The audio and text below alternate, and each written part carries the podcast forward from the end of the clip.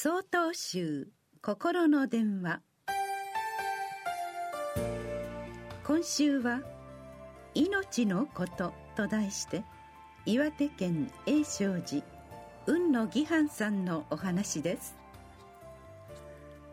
6月23日は沖縄慰霊の日です。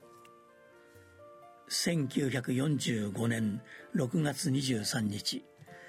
第二次世界大戦において沖縄地上戦が終結した日と言われ沖縄県糸満市にある平和記念公園において沖縄全戦没者追悼式が行われます。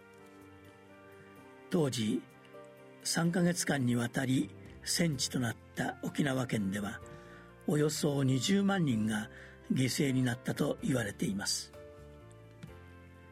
以前旅行会社に勤めていた私はたびたび沖縄を訪れておりました。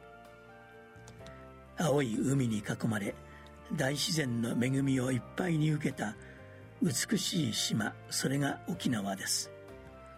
そんな中にあって戦争の悲惨さを伝えるのもこの島でした。大きな海を見渡すその場所におよそ20万人の戦没者の名前が刻銘された場所があります。そこには日本人のみならずアメリカ人の名も記されています。この平和の礎を初めて見た時に気づいたこと。それは戦争は勝っても負けても人の命が奪われるということでした。その後僧侶になり子供を授かった私はいつか子供をこの場所へ連れて行きたいと思いながら数年前にやっと娘を連れて行くことができました。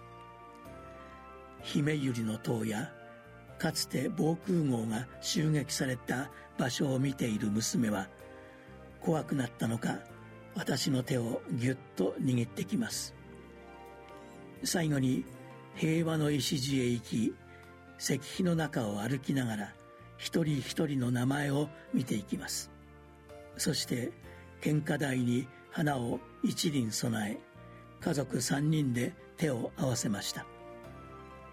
私が娘に「戦争は絶対いけないんだよ」と言うと「うん」とうなずくだけでしたが命の尊さを感じてくれたのかなと思いこの地を後にしました。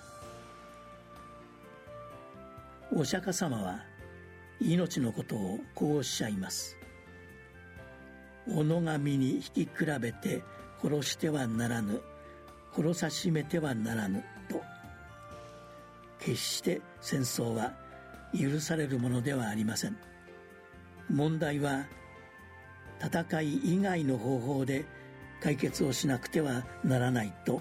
お釈迦様は伝えられています。